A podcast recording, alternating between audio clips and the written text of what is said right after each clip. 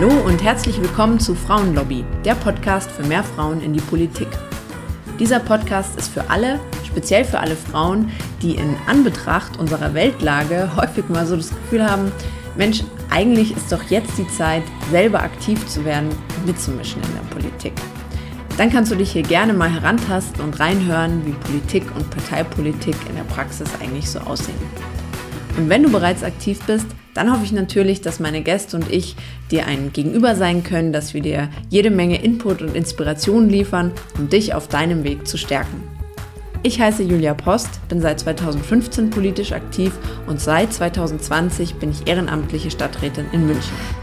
Hier will ich einen Raum zum überparteilichen Erfahrungsaustausch, für Skillsharing schaffen und auch Punkte aus dem politischen Alltag thematisieren, die meiner Meinung nach mehr Aufmerksamkeit verdient haben. Ihr Lieben, ich hoffe, ihr seid gut in den Herbst gestartet und macht es euch auch mit Novemberwetter richtig gemütlich. Ich war diese Woche selbst zu Gast in einem Gesprächsformat äh, und zwar geht es da um Einstieg und Aufstieg für Frauen in Politik und Verbänden von Janina Tiedemann.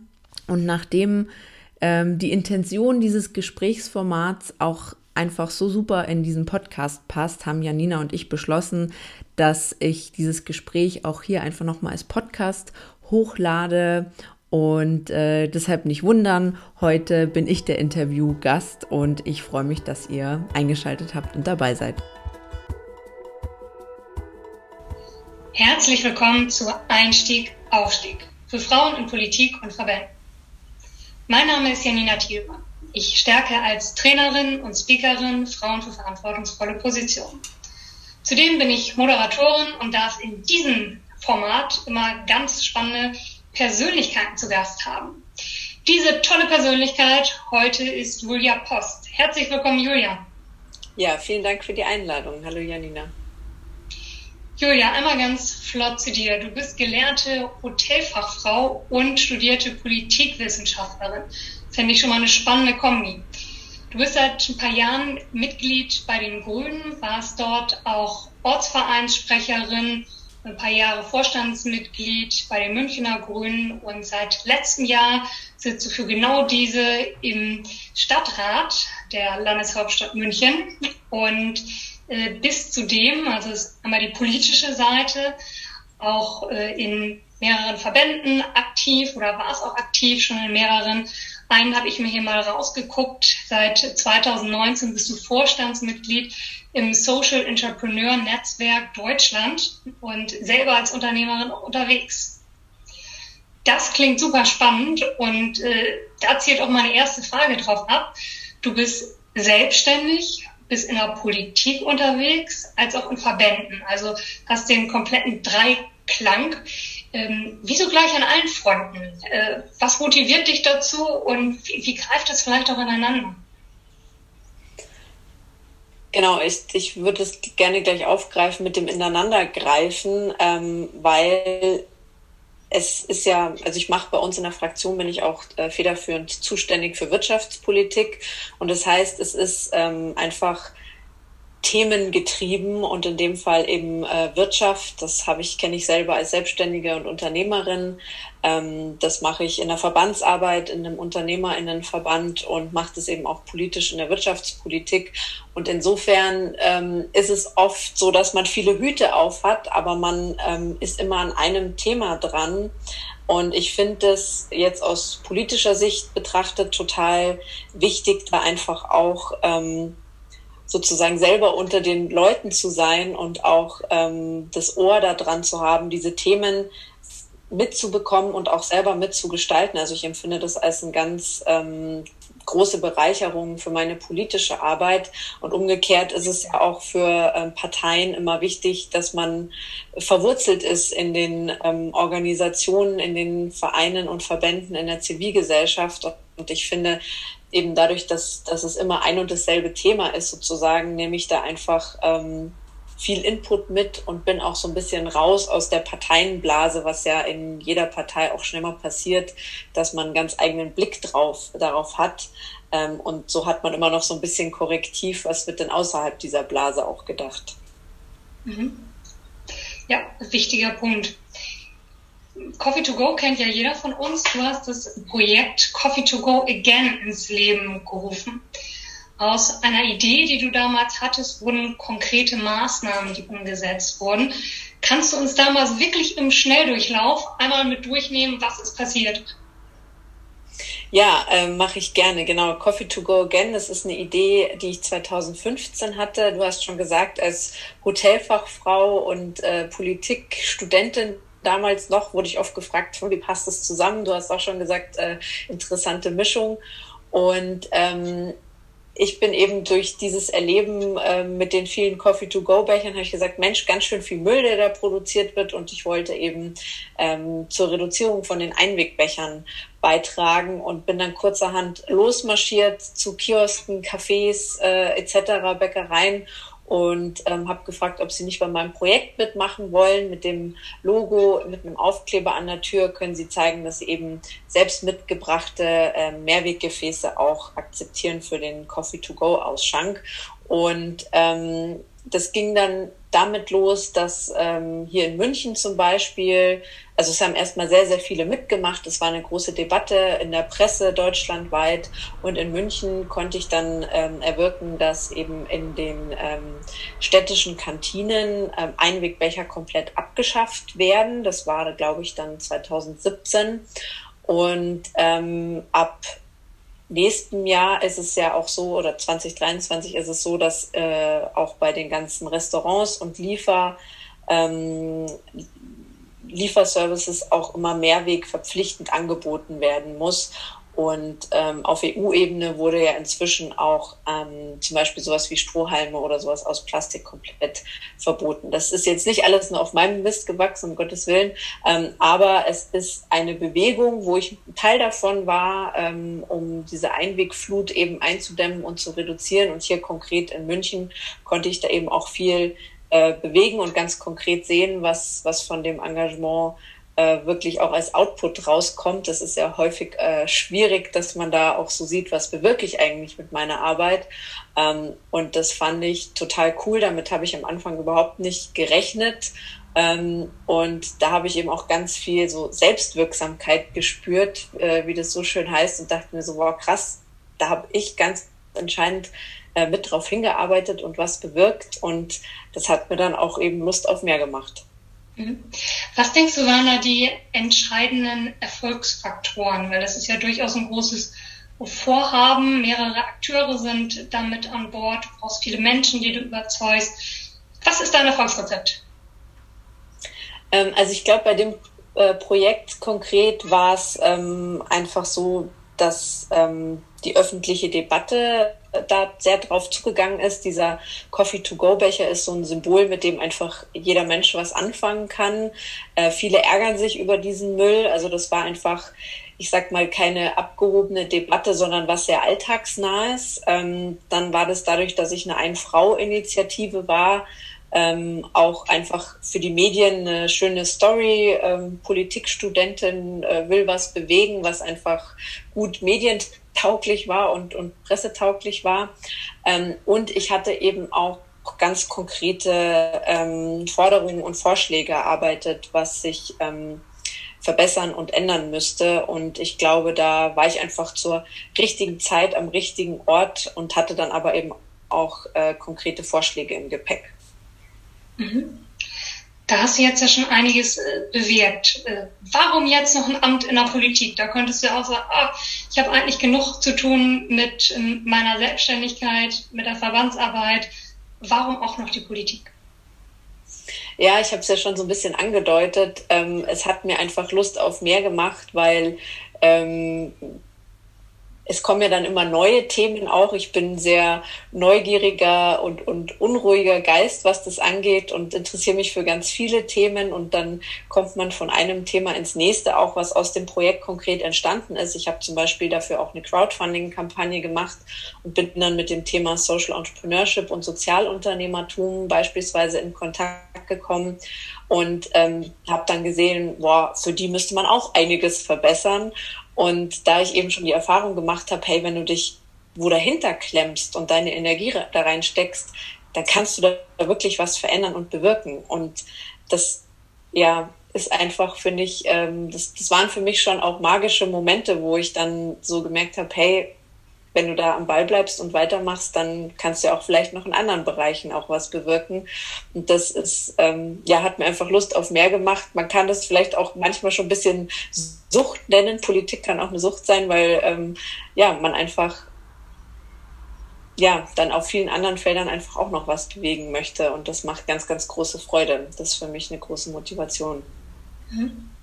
Politik ist ja häufig eher langwierig, sage ich mal. Also hier hattest ja. du jetzt eine Idee, bist auf Leute zugegangen. Klar, hat auch zwei Jahre gedauert, bis du wirkliche Veränderungen gesehen hast. Bloß, das war's ja erstmal du, sage ich mal. Und in der Politik bedarf es ja sehr, sehr vieler Abstimmung, Überzeugung und ähm, ich sag mal vorsichtig, da gewinnt ja nicht unbedingt der mit der besten Idee. Äh, wenn die Idee vom Falschen präsentiert wird äh, oder aus der falschen Richtung kommt, dann, äh, ja, dann wird das schwieriger, umzusetzen. Wo siehst du da die größten Unterschiede, beziehungsweise was hast du da politisch auch schon gelernt?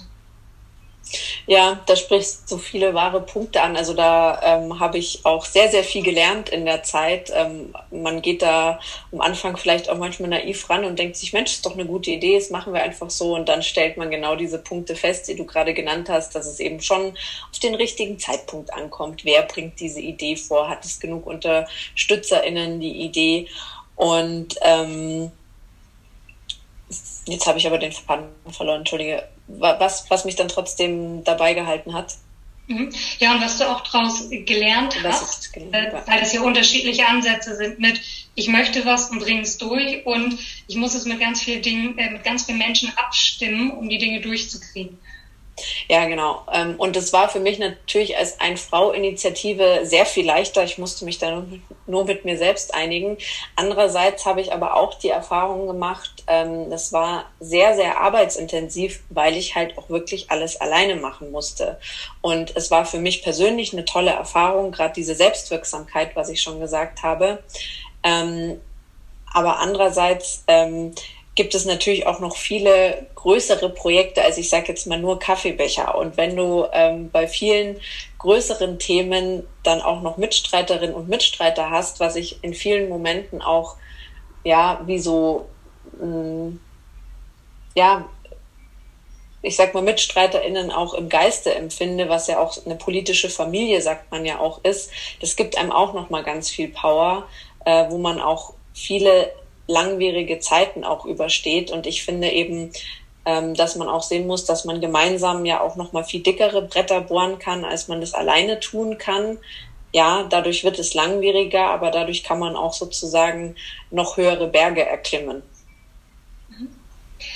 Wenn ihr jetzt darüber sprecht, was sind so die nächsten Vorhaben, die wir umsetzen wollen? Wir haben von dir schon gehört, du bist ein sehr inhaltsgetriebener Mensch. Wonach priorisierst du deine Themen, die du angehen möchtest? Wonach priorisiere ich die? Ähm, also für mich ist jetzt, es kommt äh, und darauf an, sage ich mal, in welchem Feld ich mich bewege. Also für die Stadtratsarbeit ist zum Beispiel für mich als allererste Grundlage unser Koalitionsvertrag, den wir geschlossen haben. Also wir regieren hier in München gemeinsam mit der SPD.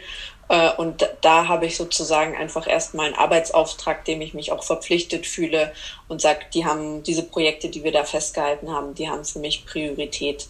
Und ähm, dann hat für mich als nächstes beispielsweise Priorität ähm, die Punkte, mit denen ich auch ähm, in den Wahlkampf gestartet bin als Kandidatin. Also auf meiner äh, Bewerbungsrede ähm, oder auch auf meinem Kandidatinnenflyer, wo ich gesagt habe, das sind die Themen, die ich sozusagen auch versprochen habe.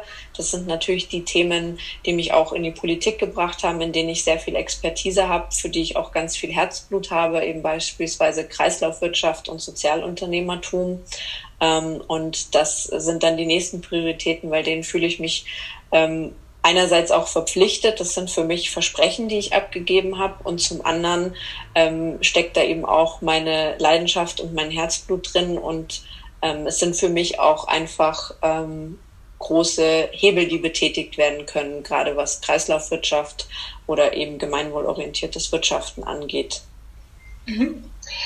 Du sagst von dir, du bist eine Anhängerin von wichtig statt dringend. Äh, denke ich bei mir häufig auch, finde mich dann wieder in dringlichen Themen, die ich mache, statt in den wichtigen, weil sie sind halt irgendwie dringlich und da. Was kannst du uns dort an äh, Tipps mit auf den Weg geben? Wie setzt du das im Alltag um? Ja, also ich finde, Politik ist wirklich ein sehr schnelllebiges Geschäft und ähm, da prasselt immer sehr viel auf einen ein und ich habe für mich so, ähm, ich sag mal, zeitliche Räume geschaffen, ähm, an an die ich niemanden ranlasse. Einerseits ähm, auch privat. Ich finde es auch wichtig, dass man für sich privat einfach auch mal Abstand gewinnt, dass man so ein bisschen raus aus dieser Politikbubble kommt äh, und mit Freundinnen und Freunden mit dem Privatleben, mit der Familie einfach auch mal wieder hört, was, äh, was treibt denn die um. Ähm, aber eben auch ganz, ganz konkret auf der Arbeitsebene, dass man sich Zeitinseln schafft, wo man sagt, äh, Handy aus, alle Benachrichtigungen aus und ähm, die nutze ich dann sozusagen für Deep Work, wie es so, wie es so schön heißt. Ähm, und da wird dann einfach auch wirklich, ich sag mal, Output ähm, produziert oder auch ähm, ich halte mir durchaus auch regelmäßig Zeiten frei, wo ich sage, ich brauche einfach mal Raum zum Nachdenken. Also ich finde in der Terminflut, ähm, die man so hat, ähm, brauche ich auch immer wieder Momente, wo ich diese ganzen Termine mal sacken lassen kann und auch verarbeiten kann. Mhm. Julia, du hast einen eigenen Podcast zur Frauenlobby und magst du einmal kurz erzählen, um was es da geht? Ja, mit dem Podcast möchte ich äh, mehr Frauen für Politik begeistern. Ähm, und das tue ich einerseits, indem ich einfach so, wie wir jetzt auch in dem Gespräch ein bisschen äh, hinter die Kulissen blicken lasse und so ein bisschen erzähle, was heißt es eigentlich Politik machen. Ähm, ich war schon immer selber ein Politik interessierter Mensch von klein auf und habe sogar Politik studiert. Trotzdem fand ich das immer sehr, sehr abstrakt. Und als ich dann selber ähm, in eine Partei eingetreten bin bei den Grünen, ähm, habe ich vieles mit ganz anderen Augen gesehen und an diesem Prozess will ich so ein bisschen teilhaben lassen, weil ich glaube, wenn man ähm, das ein bisschen besser kennt, dann ähm, hat man vielleicht auch mehr Lust mitzumachen und traut sich auch einfach mal vorbeizuschauen und sich das den Laden von innen anzugucken sozusagen. Und das andere ist, ähm, dass ich eben ähm, da auch immer wieder ähm, Gäste äh, im Podcast habe, Frauen, die dann auch von ihrem Werdegang berichten und ähm, ja auch einfach Erfahrungen äh, weitergegeben können, gute Tipps und so ein bisschen Skillsharing stattfinden kann. Das klingt super spannend. Also Empfehlung, einfach mal reinhören. Und ich würde sagen, wir haben ein gemeinsames Ziel, mehr Frauen in die Politik. Die können wir auf alle Fälle gebrauchen. Auf jeden Fall. Julia, bevor wir zu deinen Schlussfragen kommen, ein kurzer Werbeblock und zwar für das nächste Gespräch. Nächsten Donnerstag am 11.11. .11. mit auch einer spannenden Frau, die ganz viel Politik schon gemacht hat, nämlich Astrid Grotelüschen. Sie ist bei der CDU und war bis, bis vor kurzem äh, Bundestagsabgeordnete. Und da sie so frisch in Rente, was die Bundespolitik angeht, ist, kann sie uns bestimmt ganz offen ein paar Dinge erzählen. Ich bin auf jeden Fall gespannt und sie ist noch in so vielen weiteren politischen Ebenen aktiv. Das wird sicherlich auch eine Bereicherung. Julia, deine äh, Empfehlung, wen sollen wir mal in diesem Podcast einladen? Bei wem sagst du, der oder die hat zum Thema, wie Frauen in Verbänden oder Politik noch erfolgreicher werden können, was Kluges zu sagen? Ja, ich ähm, möchte dir da die Katharina Reuter empfehlen. Und zwar habe ich gesehen, du hattest jetzt äh, in letzter Zeit sehr viele Frauen aus der Politik bei dir zu Gast. Und das wäre mal äh, jemand aus einem Verband, und zwar dem Bundesverband für nachhaltige Wirtschaft. Und ich finde an Katharina so toll, dass die wirklich ähm, ja so eine laute Stimme auch für die äh, grüne nachhaltige Wirtschaft ähm, ja eine, eine große Präsenz auch bundesweit hat und ich finde die sehr spannend und ähm, von der könnten wir, glaube ich, auch noch ganz viel lernen. Das klingt nach einer spannenden Persönlichkeit. Vielen Dank für die Empfehlung. Was ist dein Schlussappell an unsere ZuhörerInnen? Ja, ähm, ich möchte ganz groß dafür werben, dass ähm, alle, die in die Politik gehen, sich ähm, immer viel Zeit nehmen, ihre Themen zu verfolgen. Also ich habe beobachtet, dass ähm, wir meistens alle wegen bestimmter Themen, die uns vielleicht aufregen oder wo wir sagen, Mensch, es müsste doch gerechter in dem und dem Punkt zugehen, weil wir was verbessern wollen, dass wir erstmal neugierig werden auf Politik und dann in eine Partei eintreten. Und speziell bei den Frauen habe ich manchmal so die Beobachtung gemacht, dass äh, es werden ja immer händeringend auch ähm, Menschen für Ämter gesucht, die ähm, ja ihre ehrenamtliche Zeit einbringen und dann ist es aber häufig so, dass gerade Frauen ähm, sehr viel mit dem ganzen Orgakram, sage ich mal, beschäftigt sind und dann sehr, sehr fleißig sind und es wird geschätzt, was da alles gemacht wird. Aber wenn es dann auch so darum geht, vielleicht für ein Mandat oder so zu kandidieren, dann taucht dann immer äh, die Frage auf, ja, aber wofür steht sie eigentlich? Was ist denn ihr Thema? Und deshalb finde ich es ganz, ganz wichtig, dass man auch wenn man gerade in so OV oder ähm, Kreisverbandsebene viel ja mit organisatorischem Kram äh, zu tun hat, dass man das nicht vernachlässigt. Das kann man durch Social Media Arbeit beispielsweise leisten, aber eben auch, wenn man vielleicht in Arbeitskreisen aktiv ist, ähm, dass man sich das bewahrt. Und ich finde, ähm, das hat für mich auch noch so ein bisschen den Aspekt, dass man auch wenn man Themen verfolgt, auch immer so ein bisschen äh, sich eine Unabhängigkeit bewahrt, weil diese Themen, die kann man auch außerhalb der Politik, beispielsweise in Verbänden, aber auch im eigenen beruflichen Umfeld ähm, immer wieder auch einbringen. Und diese Expertise, die geht einem ja nie verloren, ähm, die man da aufbaut. Und dann braucht man auch nicht so viel Angst davor haben, was passiert dann, wenn ich mal nicht wieder gewählt werde, wenn ich für ein Thema stehe, bin ich äh, bekannt, habe dort eine Marke gewisserweise und schaffe da eher den, äh, den Absprung in den anderen Bereich. Ganz genau. Das ist eine Visitenkarte für andere Jobs in, in andere Bereiche rein und das kann mir niemand nehmen, wenn ich das ähm, an mich binde und zur Marke mache, wie du sagst, ja. Klasse Impuls. Vielen Dank, Julia. Vielen Dank auch für das gesamte Gespräch. Also ich für meinen Teil habe sehr viele interessante Punkte mitgenommen. Ich denke, den Zuhörern geht es genauso. Also wir drücken dir weiterhin die Daumen, dass du noch äh, tollen gesellschaftlichen Wandel bewegen wirst, werden das weiter beobachten und wünschen dir viel Erfolg. Vielen Dank, Janina.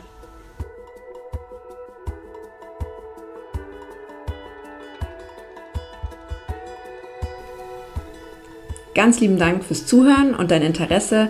Ich hoffe, dass du ganz viel für dich mitnehmen konntest. Sollte das der Fall sein, ich freue mich natürlich über gute Bewertungen und Weiterempfehlungen. Wäre doch schön, wenn noch mehr Menschen Partei ergreifen. Abonnier den Podcast doch auch am besten gleich, sodass du keine Folge mehr verpasst.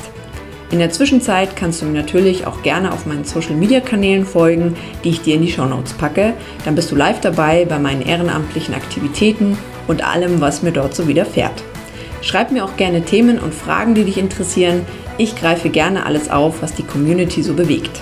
Bis bald zur nächsten Folge.